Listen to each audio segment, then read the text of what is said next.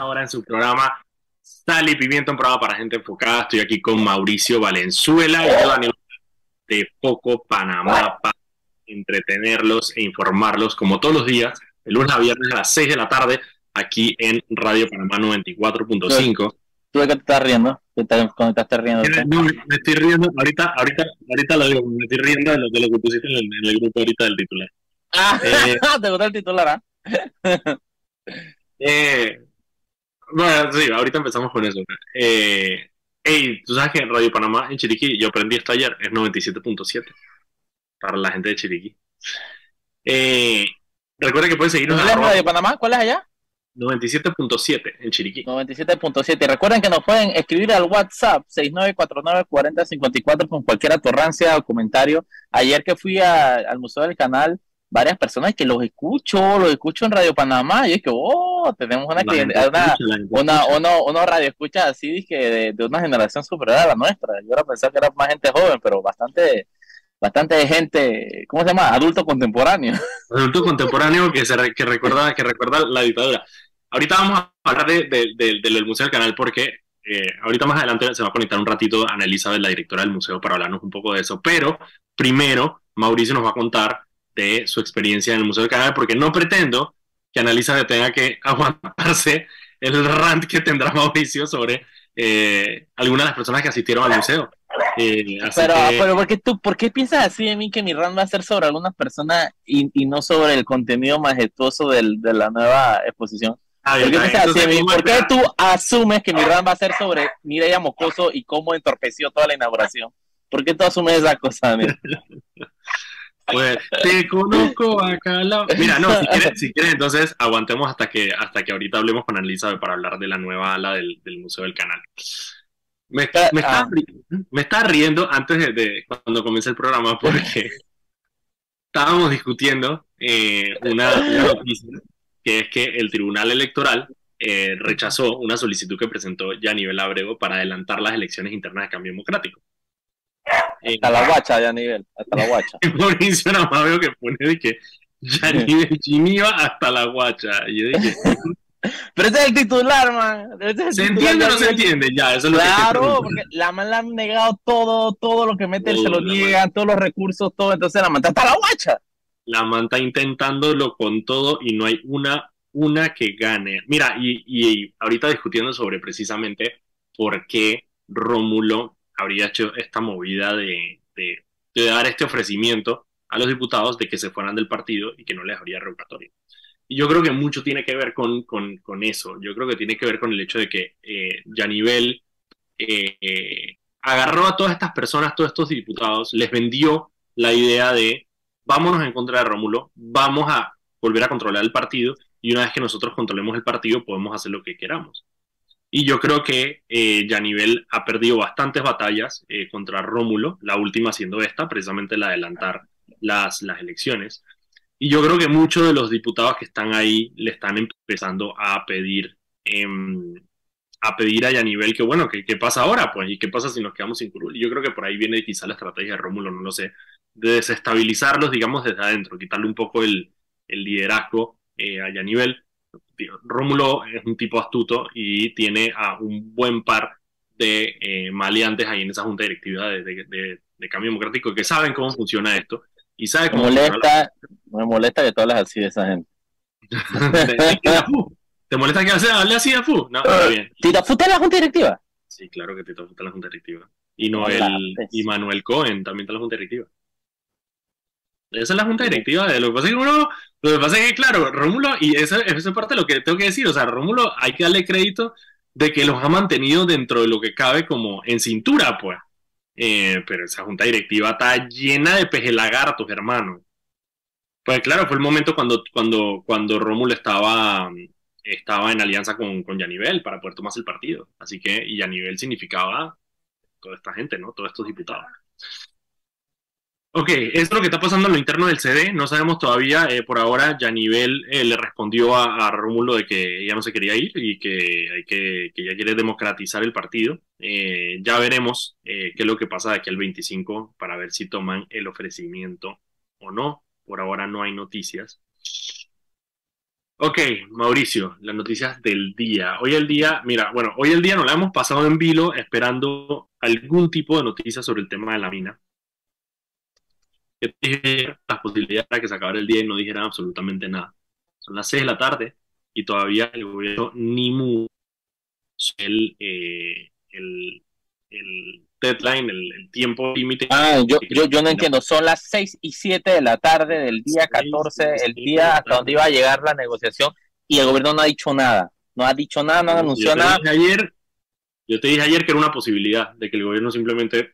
No, pero, pero, a la vez también hoy salió Paredes diciendo que Ay, no quisiera estar en los pantalones del presidente, el excelentísimo presidente Nito. Lleva tres días. dijo eso? Rogelio Paredes, y que lleva tres días sin dormir. Es una lástima. Y dije, man, qué lamentable. Lleva tres días sin dormir. mal, lo dijo textualmente. ¿En serio? Textualmente lo dijo. Dijo que lleva tres días sin dormir el pobre presidente. dije, man, clase de lamebota. Pero bueno. eso es la que me cabrea de Rogelio Paredes, que es un lamebota, pero de primera, weón. Una vaina. bueno, yo tengo unos cuentazos de Rogelio Paredes. Me tienen harto por esa vaina, weón. ¿Que tú tienes un cuento qué? Yo tengo un buen cuento de Rogelio Paredes, pero otro día se lo echamos. Otro momento. No, apto para esta franja horaria o qué? Exacto. Así que bueno, no, no sabemos nada de la mina, apenas, apenas sepamos algo, eh, por, tampoco se ha anunciado a los canales de televisión que, que va, habría algún tipo de alocución presidencial. Así que por ahora, mira, estamos esperando a ver si se acaba el día y tenemos alguna noticia. La otra noticia que tengo es en, en Perú decretaron estado de emergencia eh, por los disturbios que ha generado en las personas que simpatizan con Pedro Castillo. Eh, hoy fue una audiencia en, eh, del proceso que se le sigue por, por, por rebelión y la Fiscalía de Perú está pidiendo 18 meses de cárcel para Pedro Castillo eh, sin embargo, no sabremos el veredicto, eh, la decisión que tomarán los jueces, hasta el jueves a las nueve y media de la mañana. Lo cual me parece medio loco, pues si tienes el país inestable en este momento, lo, mejor sería hacer ese, ese proceso lo más rápido posible y salir de eso. Em, hay ciudades como Cusco, por ejemplo, donde está completamente cerrada eh, la ciudad y eh, con movilización de personas de otros lugares de Perú hacia Cusco, eh, precisamente para participar de estas protestas.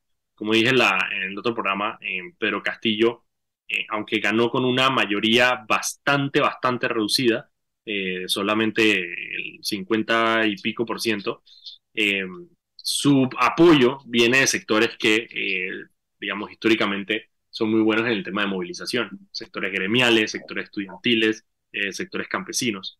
Entonces, eso es lo que precisamente está generando todas estas protestas que estamos viendo en eh, Perú. Esa creo que es la única internacional que tengo. Tengo una internacional que, que, está pasando en los últimos días, eh, que es que dos diputados del Parlamento Europeo fueron detenidos por corrupción. Incluso una de ellas, una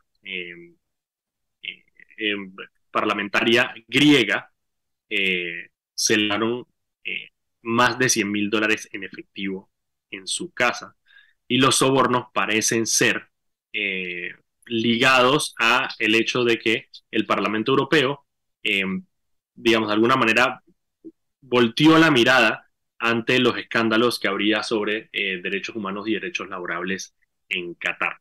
Así que estamos pendientes de lo que pasa en el Parlamento Europeo. Claro, eso lo que pasa es que reduce la institucionalidad del Parlamento Europeo, que de alguna manera eh, le trae un, poco de, sanidad y cordura a la situación. ¿tú, te, ¿tú, te, diste cuenta, tú te diste cuenta lo, lo ¿cómo se llama? ¿Cómo, ¿Cómo, a la gente se le olvidó el tema de derechos humanos en Qatar? Así, llegando octavo, llegando octavo de final ya, lo mandan que no, ya no importan los derechos humanos.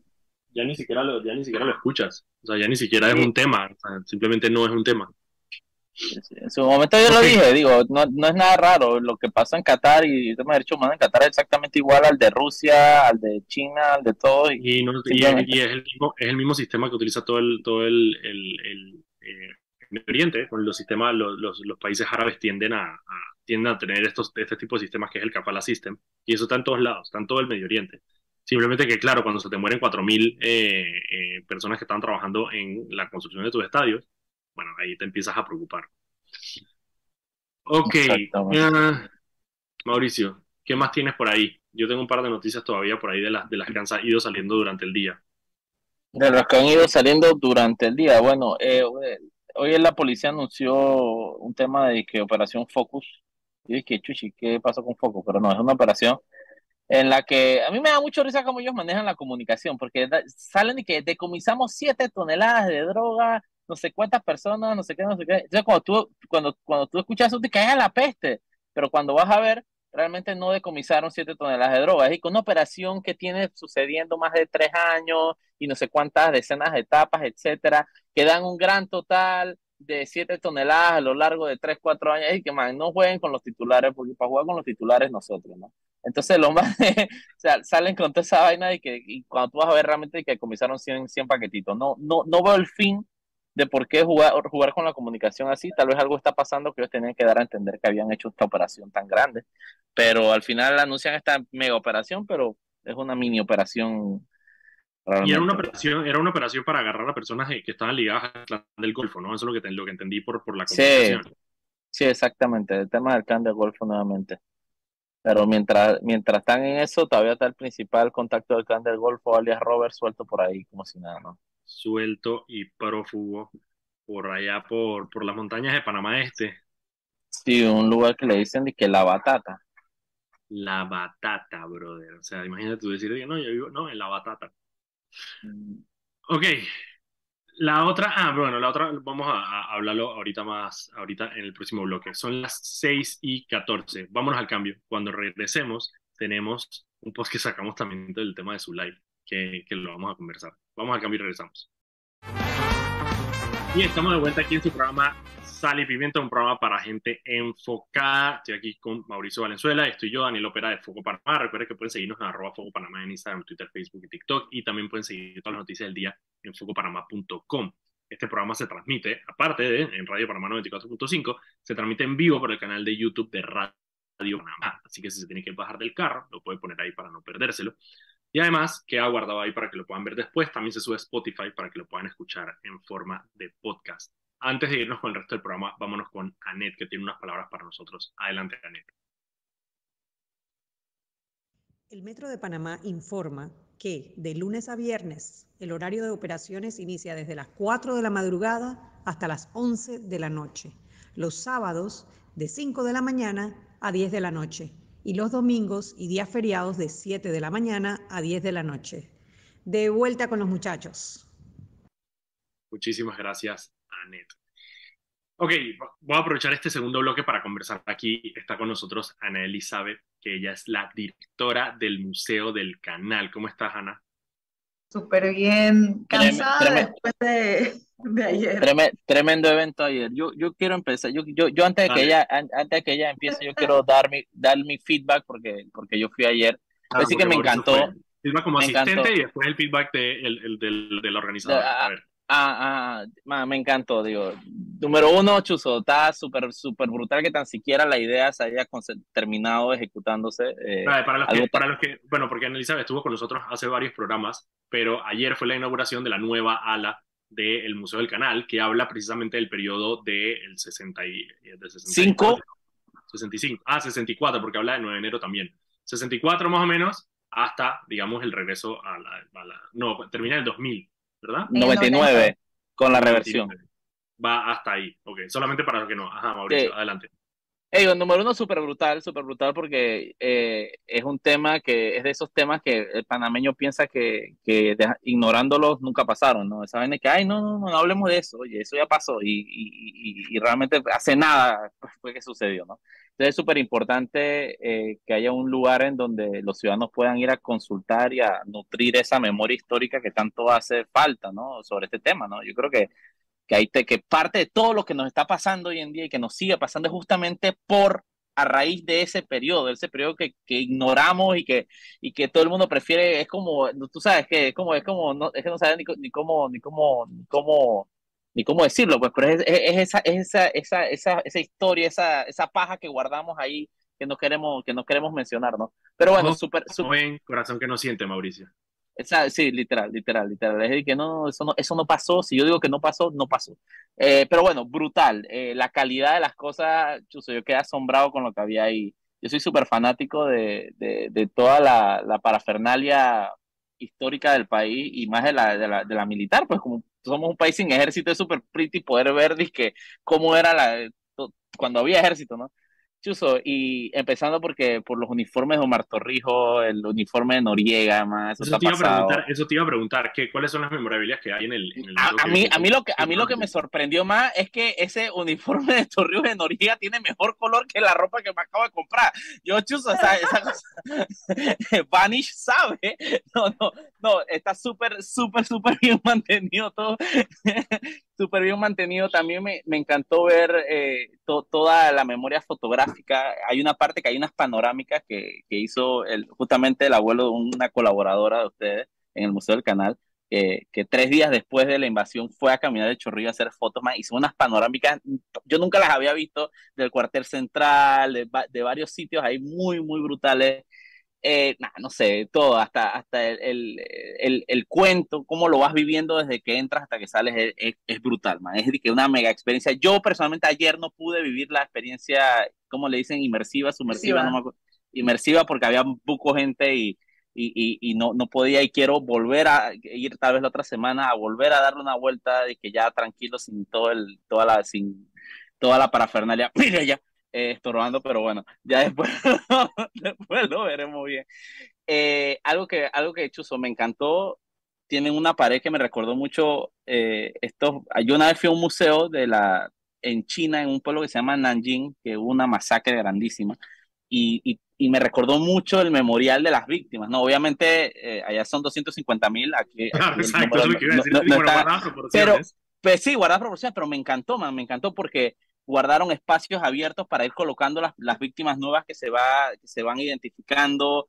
Eh, no, solo se, no solo se mantuvo con el tema de, de, la invasión, sino que fue todo el periodo militar, desde Héctor Gallego, tú tienes a Rita Wall, tienes a Hugo Espadafora, eh, man, digo, es que fue, realmente para mí fue una noche muy, muy llena de emociones, incluso me tocó, por decirte algo, a la hermana de Hugo, a Lida, me tocó llevarla donde estaba el nombre de su hermano, no lo encontraba, yo es que ya lo vi, entonces fue como, o sea, no sé, pues fue, fue, fue, como, fue como muy bonito ver muchas personas que, que, que, que mal o bien están, están involucradas en el tema ahí. ¿no? Me encantó. Ra, ra, realmente es, es, tantas cosas que no puedo ni siquiera resumirlas, ¿no? A los que les gustan los textos históricos, vayan, las animaciones que, que, que, que tienen sobre varios temas son épicas. Eh, las caricaturas, los recortes de periódico, vainas que nunca antes había visto, man. Realmente está, está brutal, brutal. Ayer, ayer fue como un paso muy rápido, pero quiero, sé, sé, que la segunda vez que vaya la voy a disfrutar aún más, porque, porque ya voy como con calma a verlo bien. Pero mega recomendado y, y yo creo que el lugar se presta. Justamente el domingo, eh, yo estaba que, man, deberíamos, que queríamos ir que a, ver varios museos en Panamá y que, man, ¿cuáles son los museos que hay? Pues que entre el canal, el biomuseo, etcétera. Es como qué pretty que en ese museo que uno pensaría que es un, que por el nombre pensarías que únicamente habla de barcos y el canal se esté ampliando tanto, ¿no? Y, y, se, y, se, y, se, esté volviendo como este referente casi que de historia nacional, pues es una, es una locura. A mí me encantó y muchísima felicidad porque está muy bien hecho, muy bien hecho. Mil gracias. Yo creo, que, yo creo que Mauricio no había hablado también de nadie nunca en su Ya, bro. Eso, puesto, eso puesto está reservado para muy pocas personas. Ok, cuéntanos un poco cómo fue la organización. Digo, ya habíamos hablado del tema del, del, del ADA, pero como no se había inaugurado, había muchísimas cosas que no nos dijiste o que, ¿sabes? ¿No? Porque no querías, digamos, arruinar. Spoilers. Exacto. Cuéntanos un poco cómo fue el montaje entonces está la, sobre todo esta parte como, bueno, ya de la presentación, pues. No, te, te agradezco mucho, Mauricio, eh, porque de verdad eh, ha sido, todavía como que estamos procesando todo lo que pasó. Estamos, eh, fue, un, fue un trabajo un año de 57 personas que llevamos investigando, buscando, tocando puertas, pidiendo fotos, pidiendo videos, nos dicen que sí, nos dicen que no, a la gente le daba miedo prestar o compartir, otros no, o sea, fue, fue mucho y de verdad que no lo hubiéramos podido hacer sin la gente, porque hubo más de 700 personas que nos dieron tanto objetos como documentos, como fotografías, como sus propios testimonios, que fue lo que hizo que esa sala fuera posible. Si no fuera por ellos, no lo hubiéramos podido eh, crear porque no es lo mismo contar una historia que tener los objetos que te la narran. Y la verdad es que ley de Murphy, pasó de todo. O sea, el fin de semana que estábamos en medio montaje se fue la luz, se dañó el ascensor, carga tú esos, esos objetos por las escaleras sin, sin, con miedo de que se te caigan, que si el proveedor de vidrio es que no, que la vitrina no va a estar lista. O sea, fue, eh, la gente no sabe de verdad el, el todo el holgorio que... puede ser eso. Pero, pero todo salió por suerte excelentemente y estamos muy orgullosos de, de lo que se logró porque siempre fue buscar ese balance entre narrar los hechos históricos, pero tener la empatía con las vidas perdidas, eh, las que todavía no han sido confirmadas, tanto como las que sí, eh, tener un espacio de reflexión y sobre todo un espacio para el diálogo, porque ahí tenemos narrativas de, diferentes perspectivas, tenemos espacios eh, donde hablamos de estrategias políticas, donde hablamos de persecuciones, donde hablamos de falta de derechos humanos, pero también de logros a diplomacia internacional. Entonces es cómo balanceas todo ese contenido en un espacio de 250 metros sin comerte nada, sin decir demasiado de algo, sin decir muy poco de otro, es, es, es delicado. Y siempre no, no, y, más o menos y... No, no, y, yo creo que es súper brutal el balance que lograron. Te juro que me voy con la sensación de que me llevo suficiente de todo, pues, ¿me entiendes? Eh, te puedo decir que salí sin decir que ah, faltó más de... No, no, es que, man, tienen, una, tienen la cantidad perfecta de todo. Pues. Y si ya tú quieres profundizar o te nace profundizar, tienes para dónde irte, pues, a, a, buscar la información. Pero, pero está, está bien, bien distribuido, de verdad, y que, man, yo, yo, yo soy una de las personas que más critico la falta de buenos museos en, Panamá y, y, y me, me, encanta poder tener un lugar a donde ir cuando vienen mis hermanos a visitar o viene familia a visitar y que, hey, vamos, conozca, es como que siempre que vamos a otro lado y que, ah, los museos no se qué, que hay en Panamá y que bueno. Mm. El museo, de Ciencia, el Museo de Ciencias Naturales. Oye, su tenía un perezoso como de 200 años ahí muriéndose ahí ya todo, todo, todo mal disecado ahí, ahora ya está, ese lo cerraron. Pero bueno, pero qué brutal que, que, ahora haya un lugar, pues. Te tengo, te tengo preguntas. ¿Cuál fue, ¿Cuál fue la pieza más difícil de conseguir de esta nueva ala?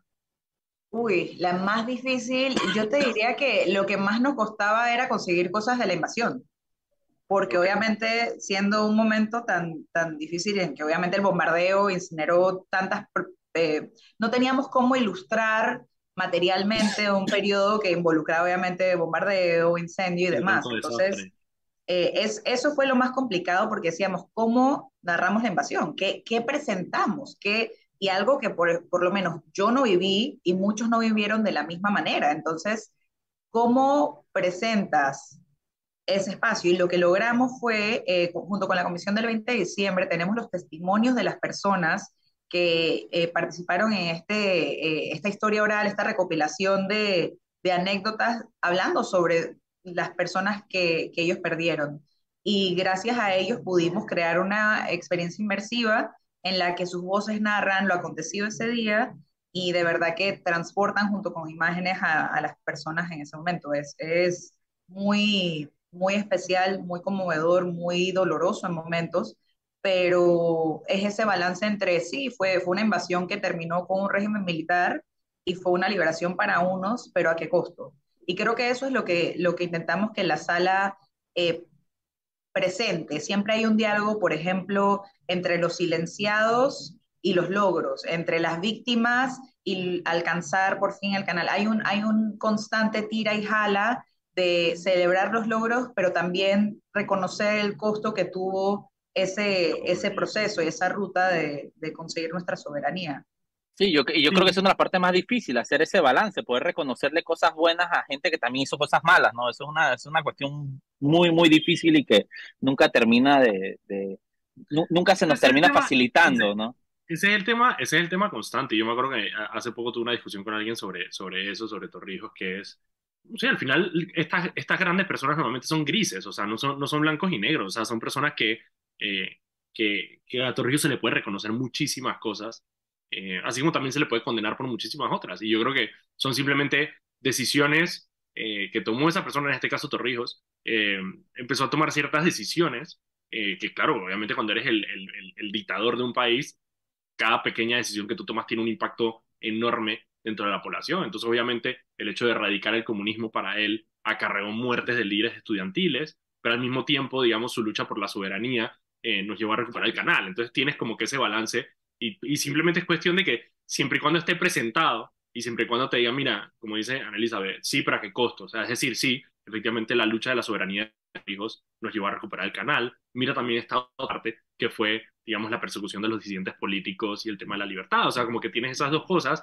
y mientras todo esté puesto ahí, yo creo que las personas se pueden hacer un marco general y ya después tú puedes salir de ahí, no sé, así como renegando de Torrijos o amándolo, pero, pero, pero tienes todos los pedazos de la información. Pero es que, es que, es que, es que yo creo que, yo creo que este tipo de, de muestras no, ayudan también a entrenar el, el ojo del panameño, pues la, la, la, el cerebro del panameño y poder hacer ese ejercicio, pues de poder ver eh, lo, lo, bueno y lo malo, ¿no? Y, y, ayer, se, por ejemplo, se veían muchas personas que eran es, los civilistas más civilistas del mundo ahí viendo todo y prestando atención y leyendo, y era como una cuestión que tú los escuchabas hablar y todo era como que estaban, ellos no pueden negar unas cosas que se habían dado por acá y otra vez, y entonces era como mientras estaban así, después la nave venía la parte que hablaba de los civilistas y era como que es un balance, al final es un, es un, es un balance que, que yo creo que como nosotros como personas que no nos tocó vivirlo, porque yo soy posinvasión también, eh, eh, simplemente somos espectadores de la historia, pues, y tenemos que ser capaces de, de, no tratar de vivirlo a través de lo que otro más hizo o de la, o de la perspectiva de más nadie, sino simplemente recuperar y, y, recolectar los hechos históricos y sacar nuestras propias conclusiones de lo que está bien o está mal. Es, eh, para mí es, es, así, es así simple, exactamente. Pero, pero man, todavía estoy, man, estoy alucinando lo pretty que estaba. Lisa, no, antes, antes de que nos vayamos, por favor te pido que invites a las personas a el museo. Claro que sí. Eh, bueno, no solo los invito, sino que eh, les doy la noticia de que este 20 de diciembre vamos a tener entrada gratuita para todo el mundo, que aprovechen eh, este Día de Duelo Nacional para venir a conocer esa parte de la historia aquí en el Museo del Canal del Casco Antiguo todos los días estamos abiertos menos los lunes de 10 de la mañana a 6 de la tarde y este martes 20 de diciembre es entrada gratuita, así que acá los esperamos. Total, man, o sea, no puedo, Oye, y también, no y también, y tam Daniel, no, me enteré por ahí que me enteré por ahí que el viernes tienen una posada navideña. Ay, sí, sí, este, este viernes, gracias por acordarme. tenemos, tenemos para la comunidad una posada navideña, tenemos un montón de bandas de música, tenemos animación para las familias y además está obviamente la entrada al museo, así que lo esperamos acá en el casco, además de un montón de actividades que vamos a tener tanto en diciembre como en verano. En nuestras redes sociales pueden encontrar más. Mira, no, le puedo, no les puedo explicar lo brutal que es aprovechar la, el primer año que el 20 de diciembre es Día de Duelo Nacional para ir al museo precisamente a aprender sobre este periodo de nuestra historia. Eh, yo creo que ojalá, Ana Elizabeth, el problema que tengas eh, el 20 de diciembre es que haya bastante fila para entrar. Eh, así que los invito a todos. Nosotros nos vamos. Gracias, Ana Elizabeth, por acompañarnos. Gracias nosotros a nos vamos a un cambio y cuando regresemos tenemos todavía un par de noticias que comentar. Vámonos al cambio y regresamos. Mil gracias, chao. Estamos de vuelta aquí en su programa Sal y Pimienta, un programa para gente enfocada. Estamos aquí Mauricio Valenzuela y yo, Daniel Opera de Foco Panamá, para entretenerlos e informarlos como todos los días de lunes a viernes a las 6 de la tarde aquí por Radio Panamá. Recuerden que pueden seguirnos a arroba Foco Panamá en Instagram, Twitter, Facebook y TikTok y pueden seguir todas las noticias del día en focopanamá.com. Antes de seguir con el programa, vámonos con Anet, que tiene unas palabras para nosotros. Adelante, Anet. Con más móvil y claro, conectados en la red más grande de Panamá, podrás hablar con más personas dentro de tu red. Unidos te damos más. Adelante, muchachos. Muchísimas gracias, Anet. Mira, Mauricio, antes de, de, de ir con, con, lo que quería hablar del, del tema de, de Zulay, eh, vi una noticia aquí, alrededor de 148 mil personas han hecho cambio de residencia.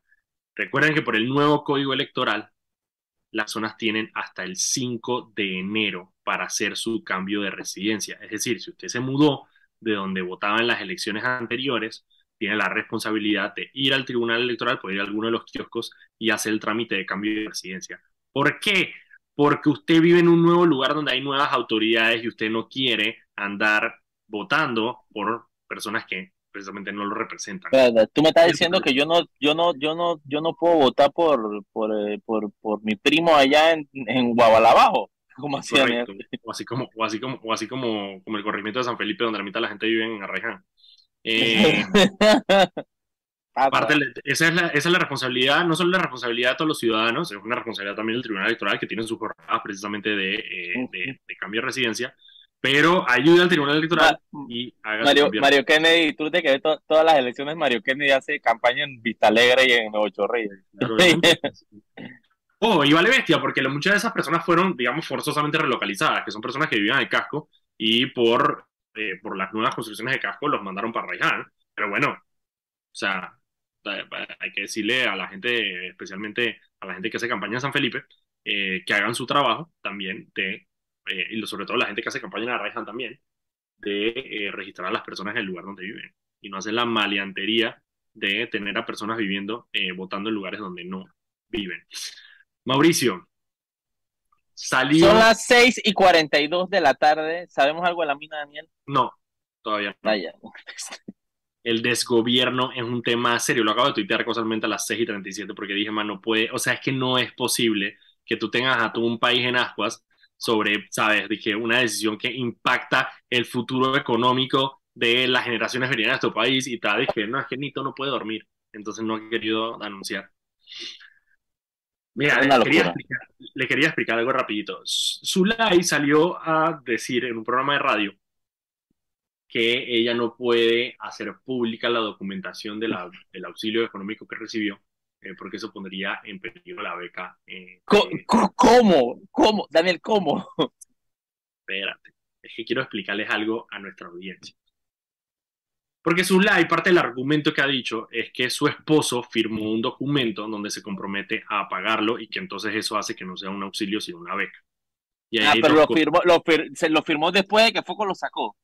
no, solo, no, no, solo eso, sino que eh, estuve hablando con personas que han, que han aplicado para, para, para auxilios económicos y estoy casi seguro por la manera en que me explicaron cómo funciona el trámite, de que lo que firmó el esposo de Zulay es lo siguiente, y es que el, el, el, el IFARU, por ejemplo, te dice, Mauricio quiere estudiar una carrera que cuesta 60 mil dólares, le dan 20 mil dólares de beca, ¿verdad? Y él está aplicando para que el IFARU le cubra los otros 20 mil dólares que hay restantes.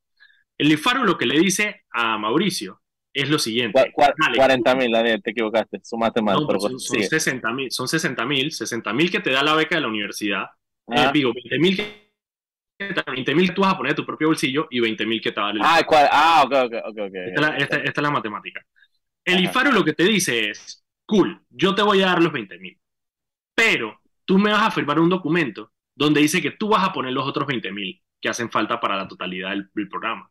Porque lo que yo no quiero como IFARU es yo desembolsar los 20 mil y que después tú no pagues, tú no termines eh, precisamente porque no pudiste pagar los otros 20 mil que te hacían falta, y entonces después mis 20 mil simplemente fueron a saco roto porque tú te saliste del programa. Man, será eso, tú te imaginas. Entonces, las personas, que, con las personas con las que he hablado que Voy averiguar. económico me han dicho que eso es lo único que te piden que tú, es una, es una carta donde tú dices, básicamente le dices a Halifaru, yo me comprometo a pagar mi parte para poder acceder al auxilio económico. Eh, pero, como Zulay cree que la gente tiene dos dedos de frente y le gusta meterle los dedos en la boca a la gente, anda diciendo por ahí que es que el marido se comprometió a pagar el, el, el, el auxilio económico, lo cual no es cierto porque eh, cuando nosotros vemos los documentos que nosotros sacamos, es muy explícito en el hecho de que es un auxilio económico como todos los demás. Para, para me, me, acaban de escribir diciendo de que claro que lo pone en riesgo su auxilio económico, porque si se sabe la vaina se lo quitan por maleante. No, y me risa también que dice que la Universidad de Tennessee, eh, no es la universidad, hay una universidad estatal en Estados Unidos que es muy buena que se llama la Universidad de Tennessee, no es esa. Eh, así que bueno, solamente para que no coman cuento, no coman cuento de las personas que tratan de eh, meter los dedos en la boca y sin, sin proveer absolutamente nada, porque Zulay lo que está diciendo es confíen en mí.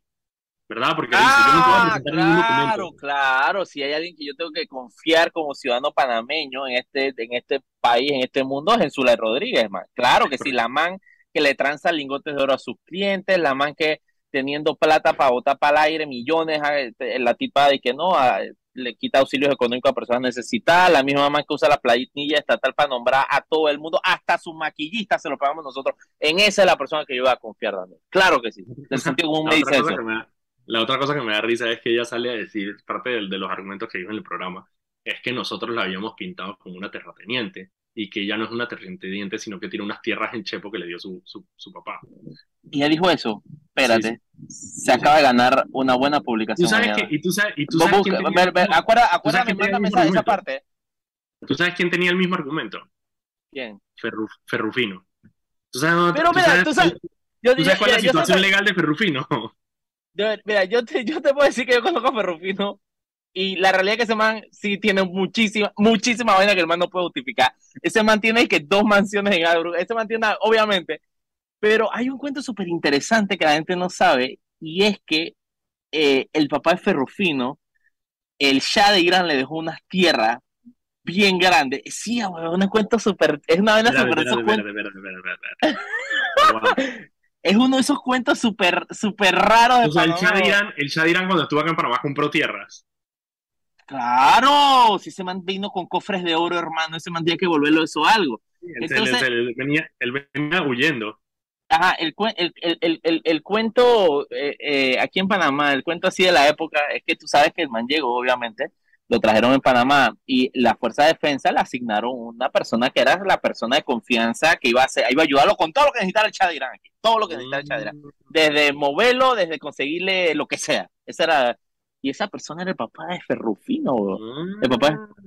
Digo, que después terminó siendo de las fuerzas de unidades de tránsito y cosas de la fuerza de defensa. eh, Pero ese man, cuando estaba el Shah de Irán, él era el, el ¿cómo se dice eso? Eso Handler. El handler, no, pero hay un, hay un, hay un término que, dice, que se usa, el lia- liazón, ¿cómo no sé cómo se Liazón. Claro, sí, el liazón.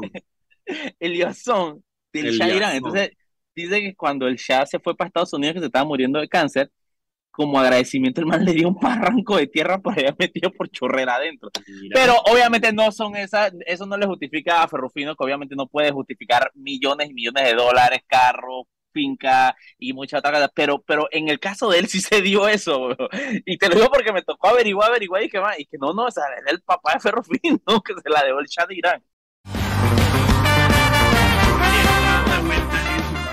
Sal y Pimienta, un programa para gente enfocada. Estoy aquí con Mauricio Valenzuela y estoy yo, Daniel Opera de Foco Panamá. Recuerden que pueden seguirnos en arroba Foco Panamá en Instagram, Twitter, Facebook y TikTok. Y también pueden seguir todas las noticias del día en focopanamá.com. Y además pueden ver y escuchar este programa en el canal de YouTube de Foco Panamá y en el Spotify de Foco Panamá. Antes de irnos con el último bloque, vámonos con Anet, que tiene unas palabras para nosotros. Adelante, Anet. Recuerda que en el Metro de Panamá, por la seguridad de todos, es importante esperar el tren detrás de la línea amarilla. Viaja seguro, cumple las normas. Seguimos, muchachos. Muchísimas gracias, Anet. Ok, Mauricio, tengo noticias dispersas para que vayamos comentando. Así, dispersitas. Tírala, pues. Di- Digo, eh, ok, no, acá llega una información de que a las 6 y 50 de la tarde todavía están sentados negociando el gobierno de la mina. Así que no es que todavía no salió humo negro ni humo blanco. Ok. Dice Bueno, que digo, mí, para mí que sigan sentados negociando es una buena noticia. Sí, exactamente. Eh, porque las personas, de nuevo, las personas que son suscriptores de Foco, que pueden suscribirse en nuestra página web donde dice donaciones o en cualquiera de nuestras redes sociales, están los links para suscribirse. En Twitter, de hecho, está de primero como un tweet primero. Recibieron información de, desde adentro de la negociación hoy en nuestro... eh, Sí, algo que tienen que saber es que por una pueden suscribirse a Foco desde 5 dólares en adelante y eso los hace parte de un club exclusivo que recibe un correo que se llama Detrás de Cámara, en la que les damos un poco de insights sobre muchos temas de actualidad que, que ustedes saben, nosotros por, por el trabajo que hacemos tenemos acceso, ¿no? Y se lo estamos transfiriendo a ustedes en un... y el de En hoy. un Y el de, Pero hoy tuvo, está- una- está- el de hoy tuvo unos, un par de información Está- ahí bien, bien interesante. está cachebombita. Está cachebombita hoy con la información de lo de la mina. Ok. Denunciaron a Fábrega por el alumbrado y el desfile navideño. Eh, Man, Eh. Fábrega es ese tipo de persona, Daniel. Que Fábrega se ha dado a querer tan poco. Que ese man puede salir mañana de que muchachos, muchachos, descubrí la cura del Alzheimer. Yo, José Luis Fábrega, la gente de que te la robaste, maldito. ¿Me entiendes? De que el, el, el man ha hecho tanto, tanto, tanto, tanto, tanto para, para de alguna forma no, no, no tener el amor ciudadano o perderlo, que el man puede hacer lo que sea. Una vaina increíble. El man puede hacer lo que sea y la gente lo va a ver mal. El man que, wow, miren, salvé a, salvé a estos tres niños huérfanos de una muerte y les di casa y un millón de dólares cada uno. Y que no, no, no, mentira, eso, eso es falso, Fábrega. Tú, tú fuiste la que lo pusiste en esa situación en el primer lugar. el man es que no, Fred. no puede ser lo que sea. Ya, ya, el, el, yo, yo, eso debe estar estudiado, me gustaría averiguar, pero hay un punto en que las figuras públicas o los políticos es como un point of no return. Es así que después de ese que tú pasas ese punto, ya, no hay nada. Tú puedes hacer lo que sea y ya, no, no hay forma que tú tú logres voltear la tortilla, ¿no? Yo creo que Fábrega cruzó ese punto hace rato. Y lo peor es que, y lo peor es que muchas de esas, a ver, muchas políticas, em, a veces son las rivalidades políticas lo que hacen suficiente bulla como para que las personas sean odiadas. Eh, y eso pasa con muchísimas personas. Pero Fábrega es a pulso, hermano. O sea, no hay un, no hay un complot, ¿sabes? No hay alguien que deteste a Fábrega y tenga los medios suficientes para como que armarle toda esta vaina. Para... No, se la ha ganado a pulso, se la ha ganado a pulso, sin que nadie lo ayude. Pero bueno, un ciudadano llamado Heraclio Bustamante, que no sé quién es, presentó eh, nombre me una denuncia. A mí también, pero no sé de dónde, porque Heraclio, Heraclio Batista es el papá de nuestro querido amigo Joel Batista de Ayudinga. Es la única otra persona que yo conozco que se llama Heraclio. Eh, dice aquí dirigente comunitario de Alcaldías. Ah, es Molirena, ahí está, es un, es un Molirena, ya lo encontré. Diputado ah, suplente del partido. Sí, fue diputado suplente del partido Molirena, ¿viste? Ah, Promoviendo la reelección de Ricardo Martinelli. Así lo tiene en su perfil de Twitter, ¿viste? Yo sabía que la venda no pasa por nada. Yo sabía que ¿Estás seguro? ¿Estás seguro que Ah, sí. Sí, ok, ok, ok. Ya lo encontré, ya lo encontré. Sí, sí, la gente. Cuando vi eso, dije, un ciudadano indignado, y que no hay ciudadano indignado que saque de su tiempo para Eso no pasa. Eso solo lo hace Edwin Cedeño. Y ese. Edwin Cedeño, no. Eh, ah, perdón, eh, eh, Ernesto Cedeño. Ernesto Cedeño, Ernesto Cedeño. Eso solo lo hace Edwin Cedeño no es el director de. El director del teatro, ¿no? ¿Será? Sí, no sé, yo sé que no el norte. Pero es. Sí, sí, sí. El diseño, el, diseño el director de teatro. Pero salir de su camino para poner una denuncia, eso solo lo hace Ernesto Cedeño, no lo hace más nadie. Entonces, de corazón, de corazón. Fábrega tiene todos los méritos para que lo investiguen por esto y por muchas otras cosas. Pero eso yo sabía, yo sabía que eso no era de que, porque sí, es un martinelista que le puso la vaina, obviamente, obviamente. Y lo esto se da. Eh, no, lo cual es raro, porque. Daniel, nada, nada es coincidencia decir, porque es un martinelista molirena. ¿Y qué pasó hoy también en el Molirena? Salió Miguel Panovich diciendo, ah, no, va a ser alcalde David. Es verdad, es verdad. No, no, eso no tiene que ver. De David, verdad, No, pero, es bueno, porque yo sé que, porque Fábrega, uno de los asesores de Fábrega, tú sabes quién es uno de los asesores de Fábrega, ¿no? Adonorem. García Paredes. Tu querido amigo, tu querido amigo Camacho. ¿Qué Camacho? Camacho, Camacho. Luis Eduardo Camacho, asesor de el man, o sea, le habla, le habla todos los días a Fabrega. Ah, bueno, todo tiene sentido. Todo tiene sentido. Todo tiene sentido. Sí, sí, sí. Sí, todo tiene totalmente sentido. Todo, todo tiene sentido. Todo tiene sentido. Ok. Eh, la denuncia que le pusieron a Fabrega fue precisamente por irregularidades en la contratación para el alumbrado y el desfile navideño. ¿Pero por qué le vamos a dar color a esta noticia cuando es un man que es un, un man que dice que Martín le tiene que reelegirse? no me importa porque mm. hizo algo positivo, que es poner una denuncia. Cuando hay una irregularidad, se pone una denuncia. Pero no fue por amor al arte y porque le preocupara. No sé. Ok, no sé. siguiente. Todo lo que huele a Martinelli huele a podrido. Así que yo, algo, algo hay ahí que no, Todo se hace por una razón. Mira, la otra, la otra noticia positiva es que reabren investigación por peculado por y esto sale de que en el 2016 eh, el ex diputado mí, Antonio Domínguez puso una denuncia en el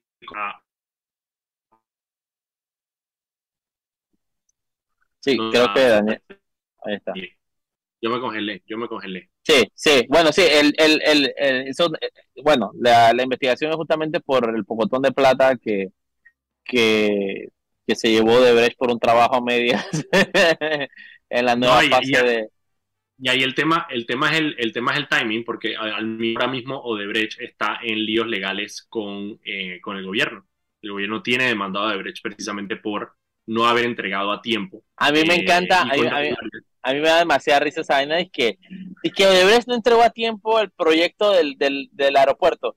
¿Y por qué carajo dejaron que Odebrecht siguiera haciendo el proyecto del aeropuerto cuando ya había, ya era confesa de corrupción? Y que, ay, no, es que nos van a pagar la, la multa que le pusimos con lo que nosotros le paguemos el proyecto del aeropuerto. Es una vaina, una vaina enfermiza, así como la clásica de que es que él me pega, pero él me quiere.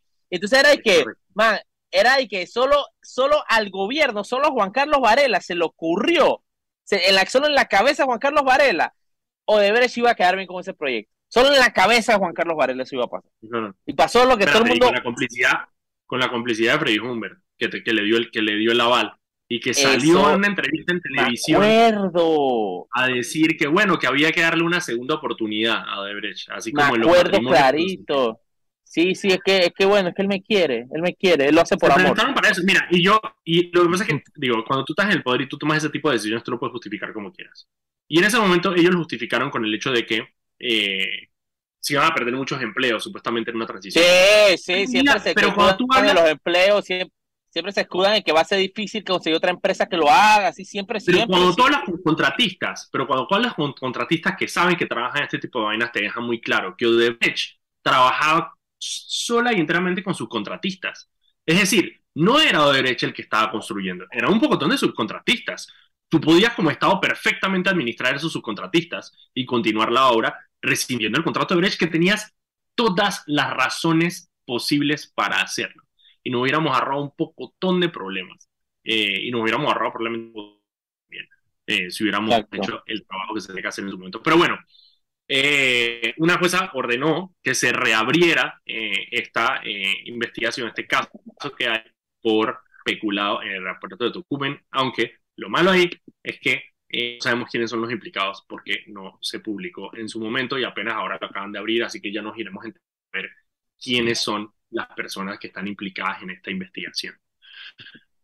Mauricio, son las 7 de la noche, todavía no sabemos absolutamente nada de la mina, pero el programa se acabó, así que no hay nada que pueda hacer. Esté pendiente de Foco Panamá, eh, porque apenas sepamos algo del contrato de la mina, lo publicaremos inmediatamente para que todos ustedes sepan cuál es la decisión, si es que vamos a tener una, una decisión hoy. Yo no creo, porque el gobierno, por un tema de estrategia para mí, eh, prefiero aguantarme la palera de no haberlo dicho en el día, pero mañana tener toda la atención enfocada en eso, que salir a decirlo a las once y media de la noche cuando no hay noticieros. Eh, así que vamos a ver, vamos a ver qué pasa, vamos a ver qué pasa si se resuelve algo hoy en la noche o si tendremos que esperar hasta mañana. Nos despedimos, nos vemos mañana, 6 de la tarde, aquí Adiós. En Radio Panamá. Nos vemos.